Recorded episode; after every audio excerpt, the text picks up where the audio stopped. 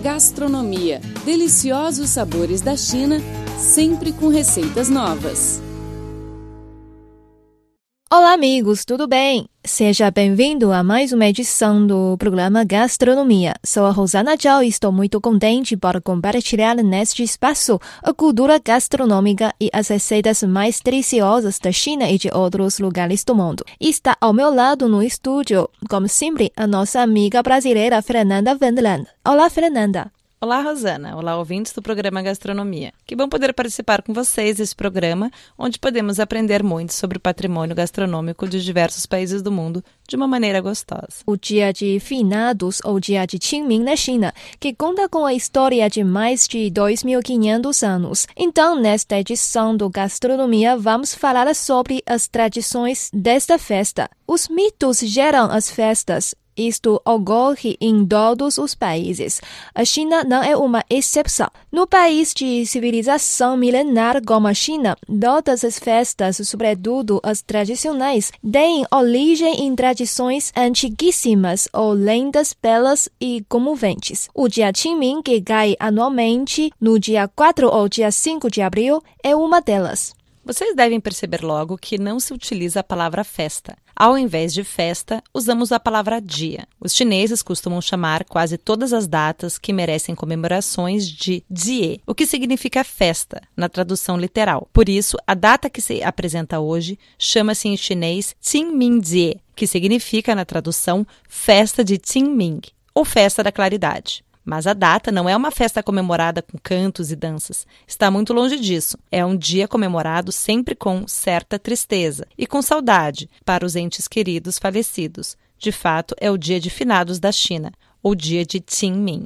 O dia Qingming é uma das 24 secções ou temporadas que se divide o ano agrícola chinês pelo calendário lunar. A tradução literal do termo seria a luz pura ou claridade. Neste período, isto é, fins de fevereiro do calendário lunar, coincidindo com o fim de março e o início de abril do calendário solar. Costuma-se chover na maior parte da China. A temperatura começa a subir depois de um inverno rigoroso. As sementes germinam, as plantas voltam a brotar e os agricultores retomam os cultivos, razão pela qual a data se chama também de Dia dos Trabalhos agrícolas. Consta que a data começou a ser comemorada no período da primavera e outono, desde 607 a 476 anos antes da nossa era, em memória da personalidade Jie Zitui.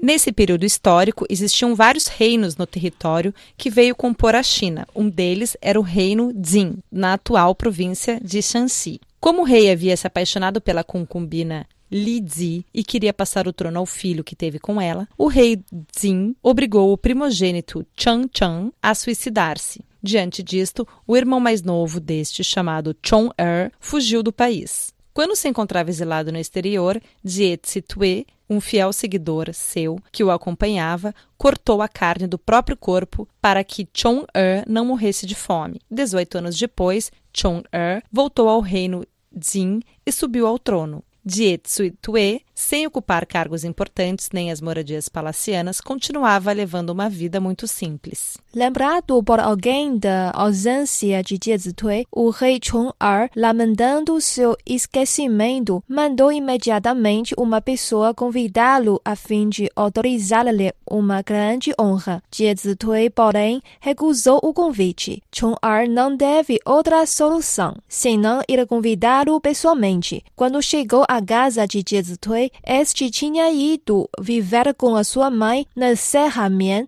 que se situa na região que é hoje a província de Shanxi, no norte do país. Então, Chong-er enviou soldados para procurá-los nas montanhas, mas foi inútil. Alguém disse ao rei: Jie Tue é um bom filho. Se botar fogo na serra, ele terá que sair junto com a mãe. Chong-er aceitou a sugestão e ordenou que incendiasse a serra. Ardendo durante três dias, o fogo se tornou em cinzas. Mesmo assim, Jie Tue não apareceu. Acabado o fogo, foram encontrados os cadáveres de Jie Tue e sua mãe, debaixo de um salgueiro queimado. Muito triste, O rei Chong-e mandou construir um templo em sua memória, além de ter mudado o nome da serra Mien para Zie. E a partir então, no dia de morte de Jie Zitui, um dia antes do início da temporada de Qingming, era proibido o fogo em todo o país e todos comiam comidas frias. Por isso, a data é chamada de Dia de Comida Fria. Admirando as nobres virtudes de Jie Zitui, o povo, especialmente da província de Shanxi, pendurava na porta um galho de salgueiro e um biscoito em forma de andorinha para comemorar Jie Zitui.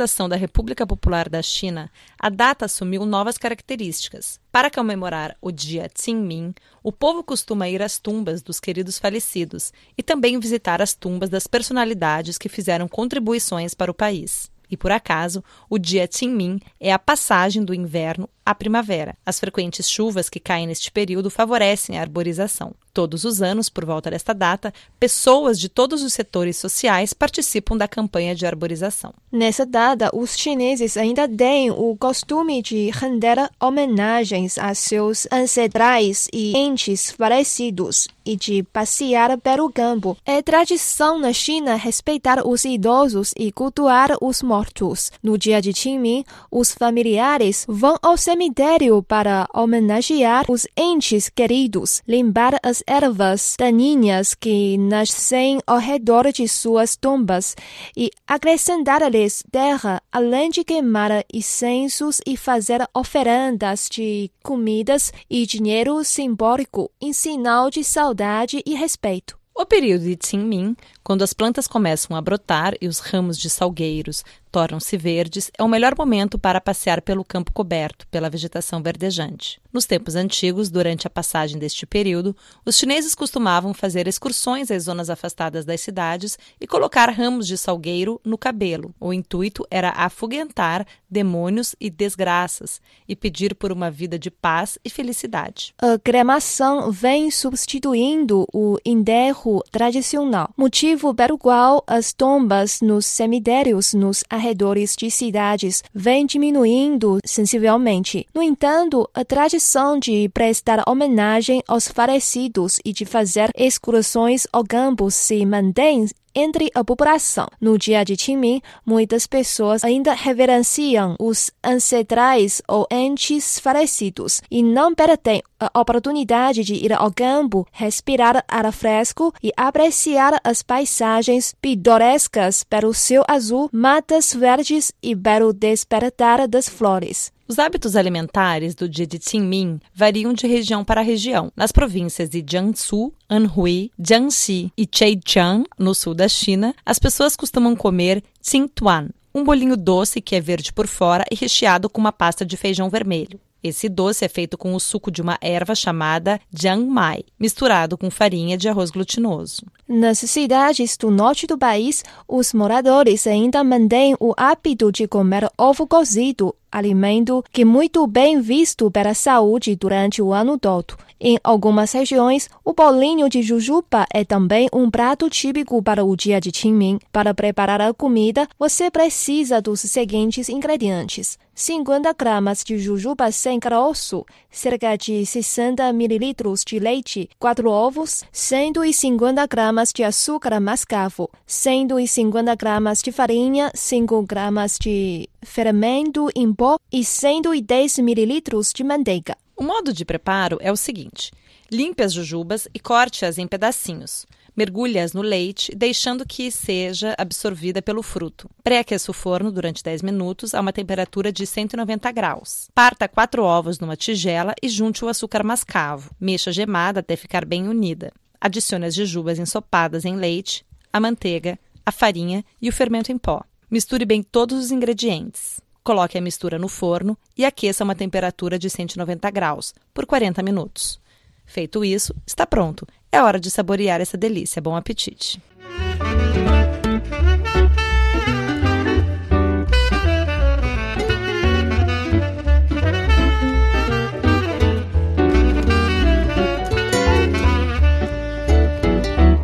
Assim como na África e na América, que vivem períodos de seca e chuva, determinados fenômenos naturais também ocorrem em épocas específicas na China, mas o país conta com uma divisão climática própria para designar as estações do ano, a fim de orientar os trabalhos agrícolas e a vida cotidiana. Dois mil anos atrás, os chineses já criaram as 24 divisões climáticas do ano solar conforme o calendário lunar chinês. Isso se chama 24 Jieqi em chinês. Apesar das mudanças climáticas, essas etapas ainda servem de base para as ações e decisões dos chineses. Então, neste bloco do Gastronomia, vamos conhecer geralmente as 24 temporadas climáticas e os costumes relacionados. Conforme o calendário lunar, as 24 divisões climáticas são, respectivamente, o começo da primavera, Li Chun,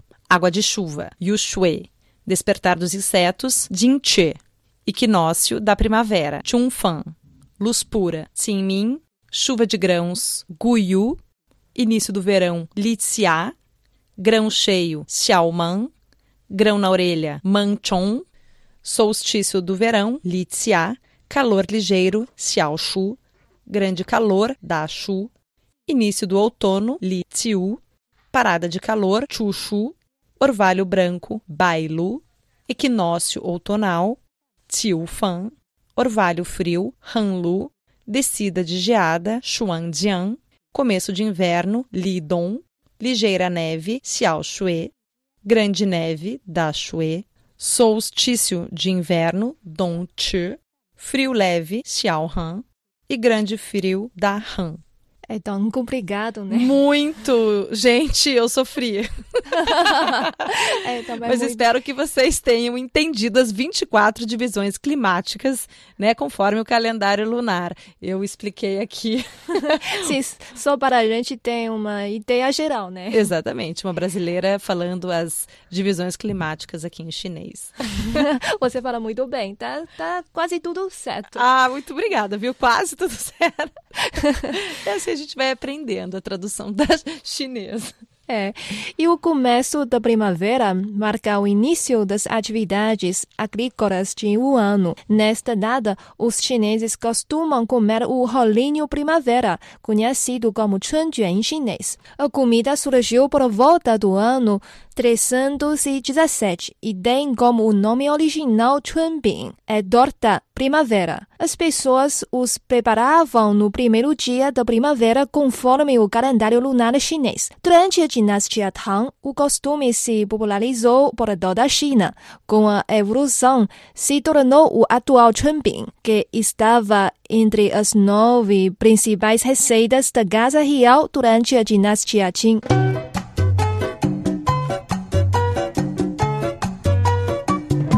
Na temporada de calor ligeiro, alguns chineses gostam de comer os pratos com enguia. O peixe é rico em proteínas, ferro, fibras, vitaminas e vários tipos de minerais, o que ajuda a reduzir a concentração de colesterol no sangue e prevenir as doenças cardiovasculares causadas por aterosclerose.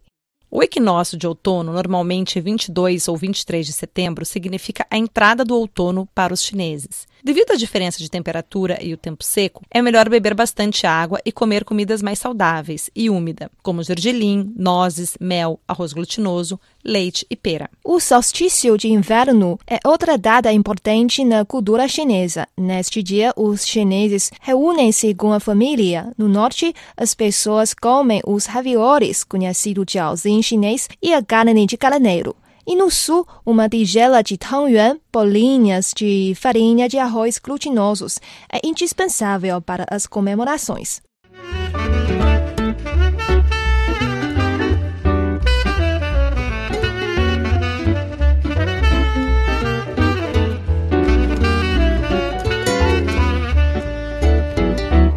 Bom, chegamos ao fim do programa. Eu sou Rosana Tchau. Muito obrigada pela sua companhia. Eu sou Fernanda Vendlano. Obrigada também pelo carinho e pela audiência. Voltamos na próxima semana com mais informações interessantes sobre a cultura chinesa e a sua gastronomia. Não perca. Tchau, tchau.